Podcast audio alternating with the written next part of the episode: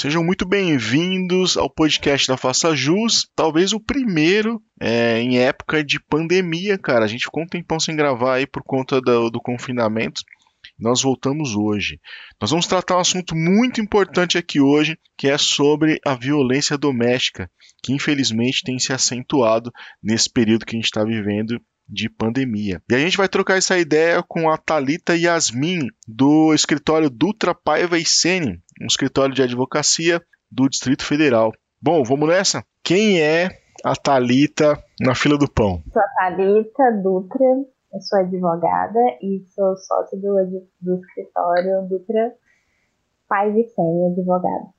Meu trabalho. Nosso escritório fica em Brasília, no Distrito Federal, no plano piloto na Asa Norte, que é um como se fosse um bairro aqui em Brasília. É, é, é, em Brasília é dividido por quadra e lote, não é? A configuração é, de endereço você é por quadra. É, a configura... Isso também depende muito, porque no plano, que é o avião, o formato do avião, você tem as quadras bem certinhas, e aí você tem outros setores que são também divididos por quadras, e aí tem blocos dentro dessas quadras e ainda tem um prédio. É um, um sistema de direito bem complexo. Ah, legal.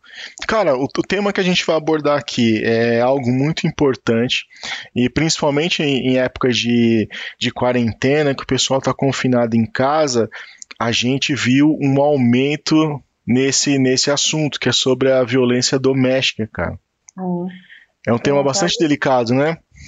Sim, tem até alguns números que eu separei pra gente que mostram que, considerando março e abril do ano passado, você considera que o feminicídio cresceu 22,2% no mesmo período comparado ao ano passado.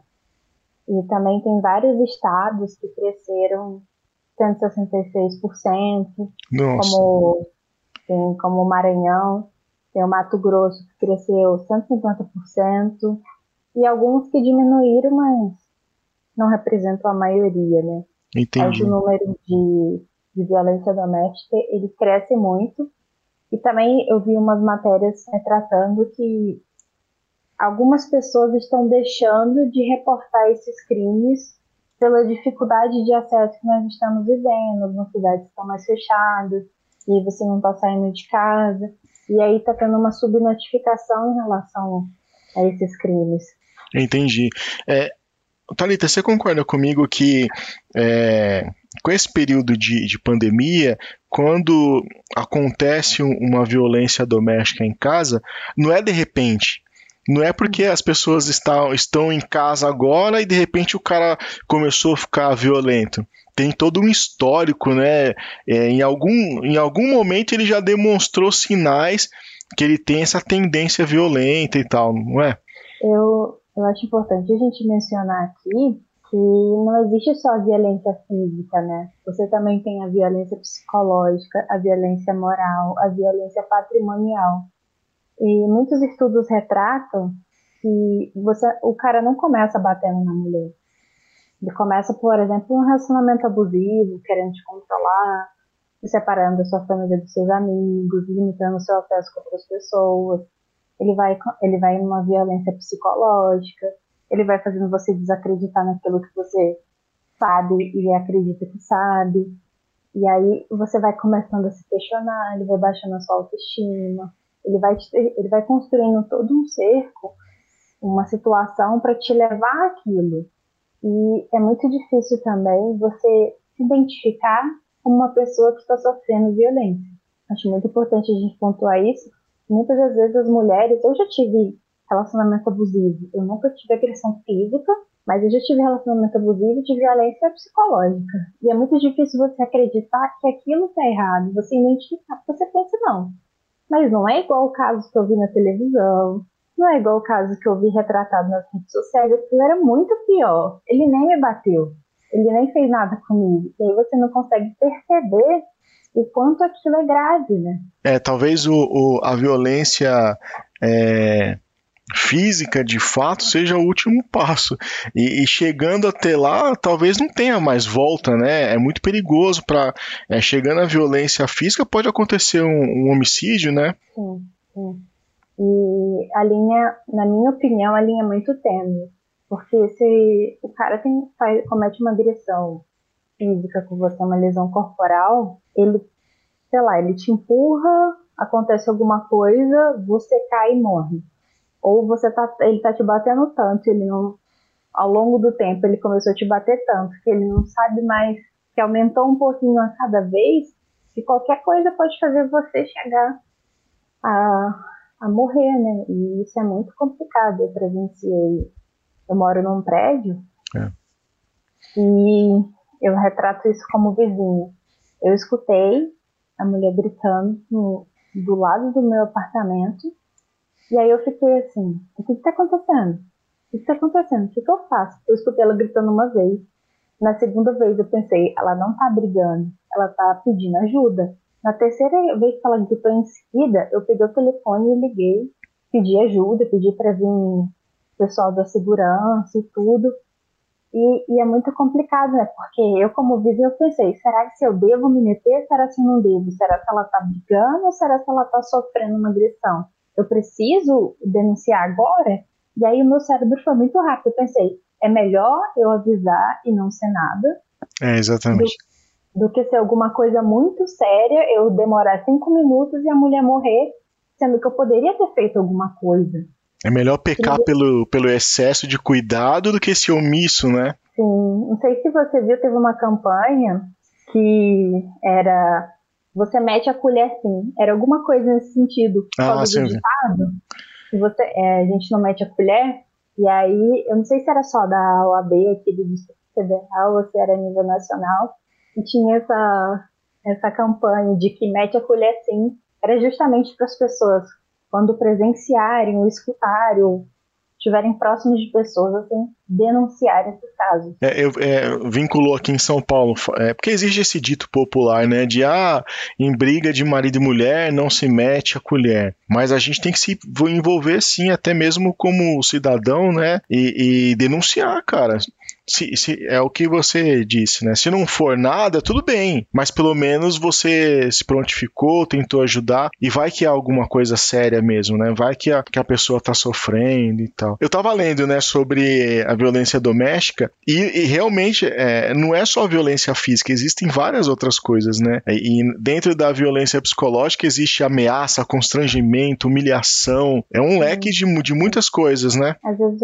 as pessoas que nós seres humanos normais, que quando você não é do mundo do direito, você não tem muito hábito de ler leis, mas dentro da Lei Maria da Penha, é bem fácil de você conseguir compreender quais são os tipos de violência, porque eles colocam violência psicológica, eles descrevem algumas atitudes que a pessoa pode ter com você. E também tem muitas campanhas, eu, eu consegui ver que no Ministério da Saúde eles têm cartilha de instrução às violências, porque a violência doméstica, na verdade, ela não é só contra a mulher, ela também é contra criança, ela também é contra o idoso. E se uma criança presencia ou sofre violência psicológica, violência física, moral de um dos pais, ou tio, ou qualquer pessoa que conviva com aquela criança, também é considerada uma violência doméstica. A gente tá, acredito que está mais em voga a questão das mulheres, porque as mulheres estão cada vez mais ganhando representatividade, buscando mostrar para a sociedade o que realmente acontece e não ter mais a submissão de antigamente de, de tolerar e não contar para ninguém e não denunciar o que, que aconteceu, né? É, sobre a lei Maria da Penha, você acha que ela é eficaz ou você acha que tem algumas coisas a melhorar ainda? Que não... eu, eu acho que sempre há coisas a melhorar, né? Porque eu lembro na faculdade quando a lei fez 10 anos.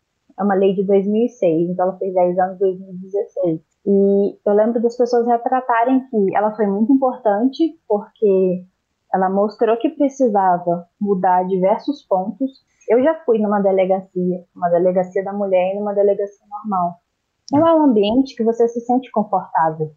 Principalmente, pensa, se você sofreu violência sexual, por exemplo, uma violência muito difícil de, eu acredito que é muito difícil de você relatar.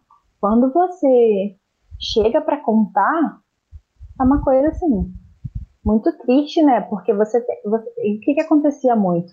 Você tinha que contar na delegacia. Quando você chegava na audiência, no judiciário, você tinha que contar de novo. Aí tinha outra coisa, você tinha que contar de novo. É muito constrangedor, de... né, para a pessoa.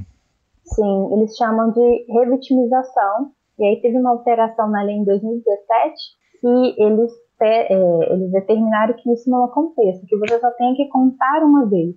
E além disso, você tem outro ponto. Se você chega para contar uma violência que você sofreu para um homem, eu acredito que as pessoas se sentem muito mais constrangidas do que é. você chegar e contar para uma mulher. Por isso que a indicação da lei e a tentativa é que nas delegacias da mulher sejam mulheres que atendam mulheres e mulheres preparadas para atender mulheres que sofreram inúmeros tipos de violência. É, eu, eu não tenho o lugar de fala, mas eu acho que é exa exatamente assim. Tem que ser é, é recebido a denúncia e por uma mulher, né? Acho que ela teria vai ter mais facilidade para conduzir esse caso, né? Como que funciona a, a, Lei Maria da Penha? É preciso ser flagrante ou não? Ou, ou, ou, a pessoa pode depois fazer o boletim de ocorrência? Como que funciona? Essa Lei Maria da Penha, exceto um crime lá, ela não é uma lei que prevê crimes. O Código Penal prevê os crimes. Ela é uma lei que ela propõe medidas e atitudes que devem ser tomadas para evitar e diminuir a discriminação de gênero.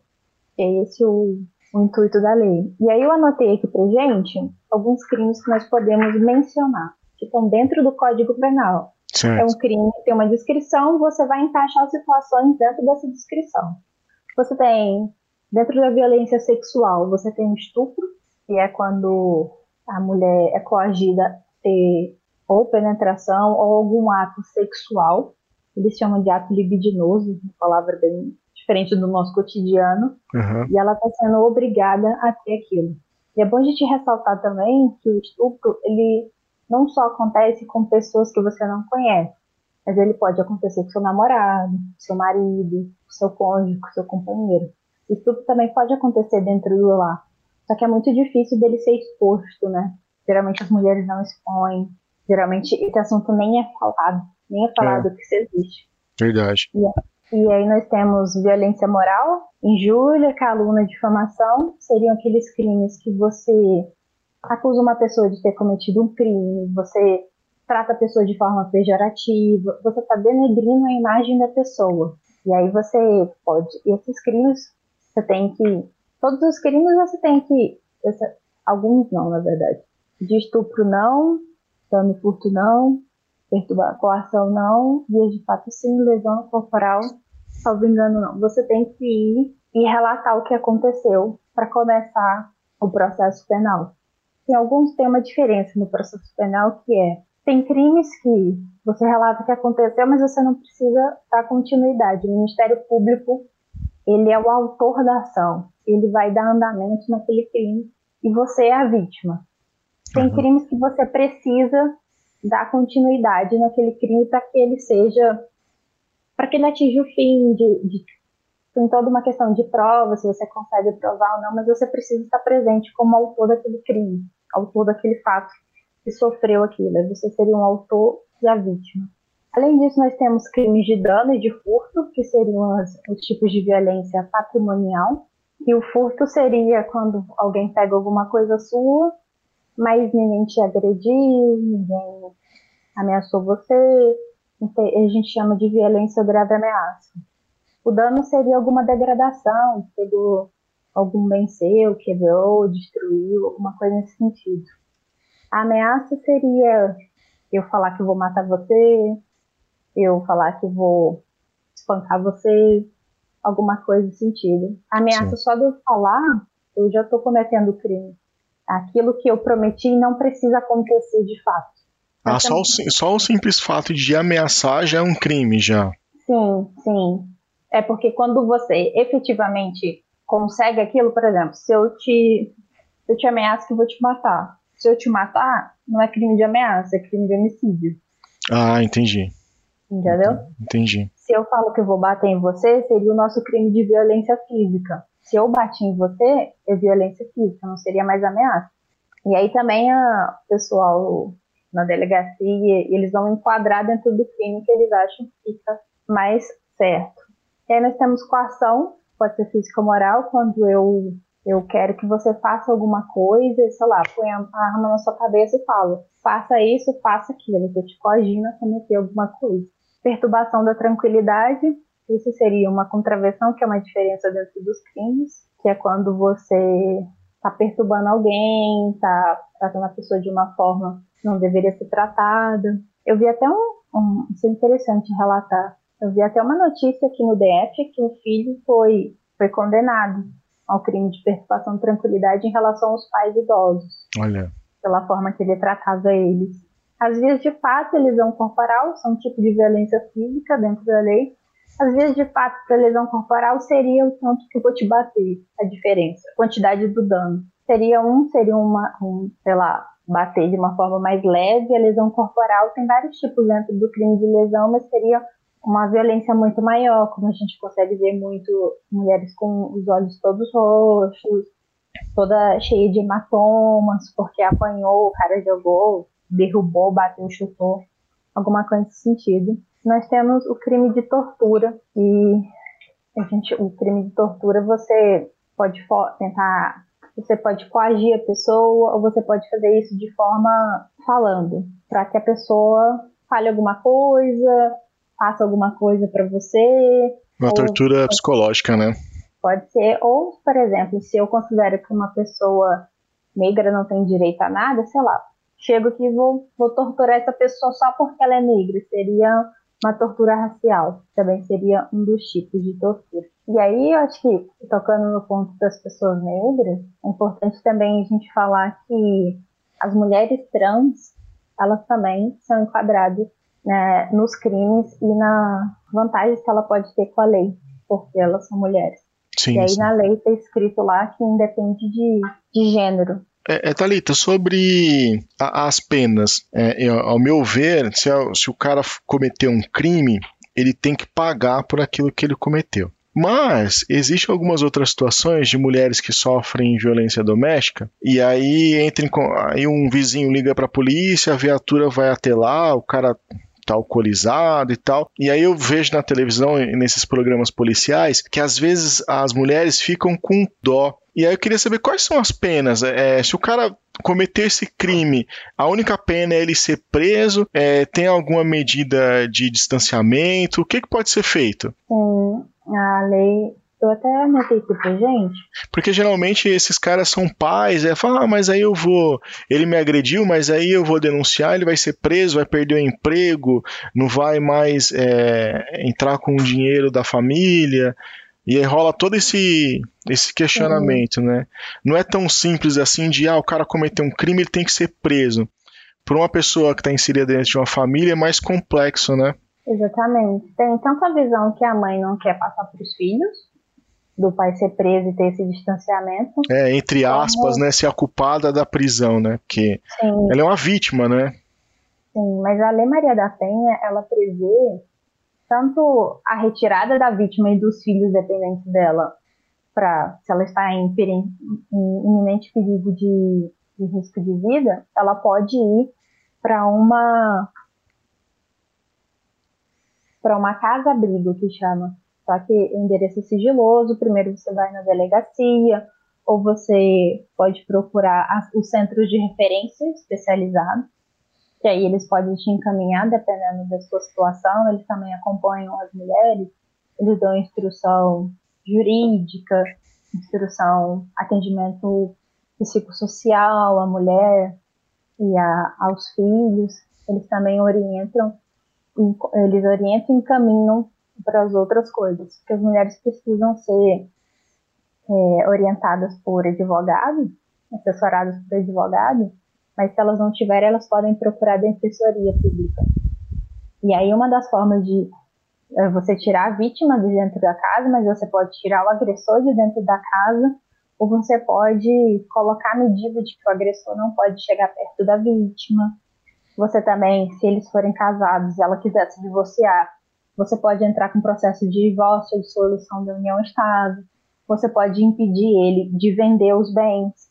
Você pode pedir alimentos que seriam a pensão alimentícia, você pode pedir tudo isso, tem prioridade de tramitação em alguma dessas ações.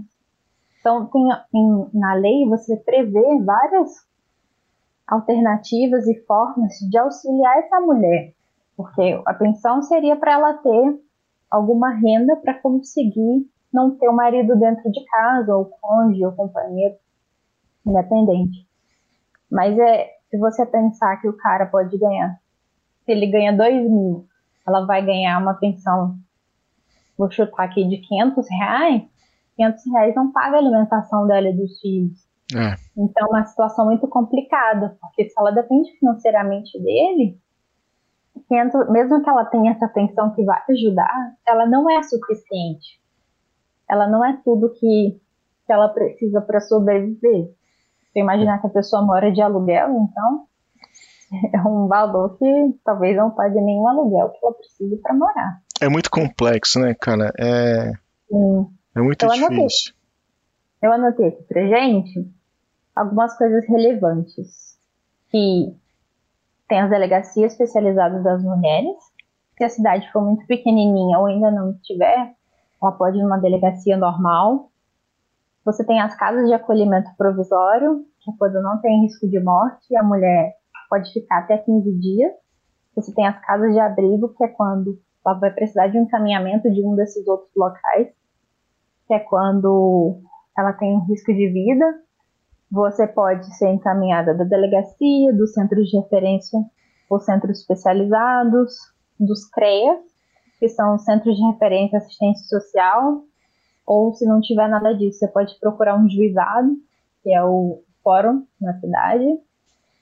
Você pode procurar os centros de referência, que você vai ter acolhimento, orientação jurídica, atendimento psicossocial, como eu falei.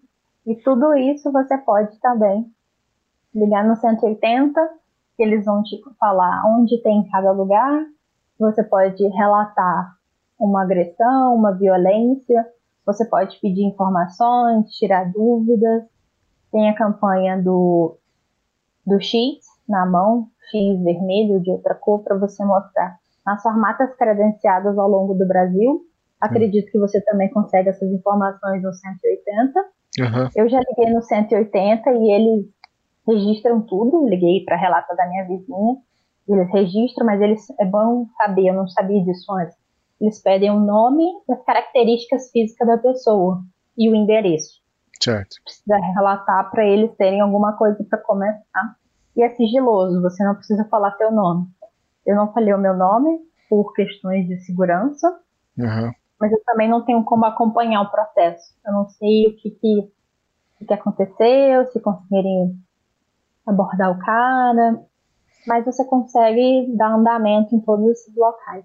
Thalita, pra gente é, fechar aqui, você acha que a lei é muito branda? Porque a gente vê esses crimes de feminicídio, né? E sempre, antes de acontecer o feminicídio, a mulher já fez algumas denúncias de ameaça. Então não adiantou nada a mulher fazer as a, a, relatar as ameaças se o cara foi lá e concluiu o crime. Sim. Deve, acho, acho que... que tem um furo na lei aí, né, cara? Eu acho que a questão talvez não é não é o crime, a quantidade de pena que a pessoa tem que cumprir do crime. Eu acho que é, é a forma como você vai chegar nessa pena. Vou te dar um exemplo. Em crimes de estupro. Se eu fui estuprada hoje, mas eu não tenho a mínima condição psicológica de ir numa delegacia relatar o meu estupro. Eu quero relatar daqui dois dias, um dia, que o corpo de delito talvez não mostre, ou mesmo que tenha acontecido pessoa não deixou nada, não me bateu, não fez nada, eu não tenho como demonstrar que aquilo aconteceu. É a minha, a minha palavra contra a palavra do agressor. E aí tem toda uma estrutura que as mulheres mentem, as mulher, mulheres são argilosas, mulheres são isso, são aquilo. Então eu acho que é muito de uma palavra contra a outra. Uhum. E as provas, quem vai ter que pesar são o juiz para ver em quem ele acredita. Porque na verdade não é quem ele acredita, é quem tem a maior probabilidade de estar falando a verdade, é, todo o contexto que foi apresentado, tudo que foi investigado. E aí você tem o princípio da, do indúbio pro réu, que seria, se eu tiver que depender para um lado, eu vou pender para o lado da inocência da pessoa. Uhum. Não posso considerar que a pessoa é culpada. Eu primeiro considero que a pessoa é inocente e tento provar que ela é culpada. E aí eu acho que se a gente conseguisse melhorar essa questão de provas e de tornar isso mais efetivo, de conseguir comprovar que o crime existiu, eu acho que talvez se você deixar cinco anos uma pessoa numa cadeia, numa penitenciária, seria mais efetivo, porque você conseguiu fazer com que a pessoa fosse. Eu acho que é o processo, processo uhum. para chegar na pessoa começar a cumprir o crime.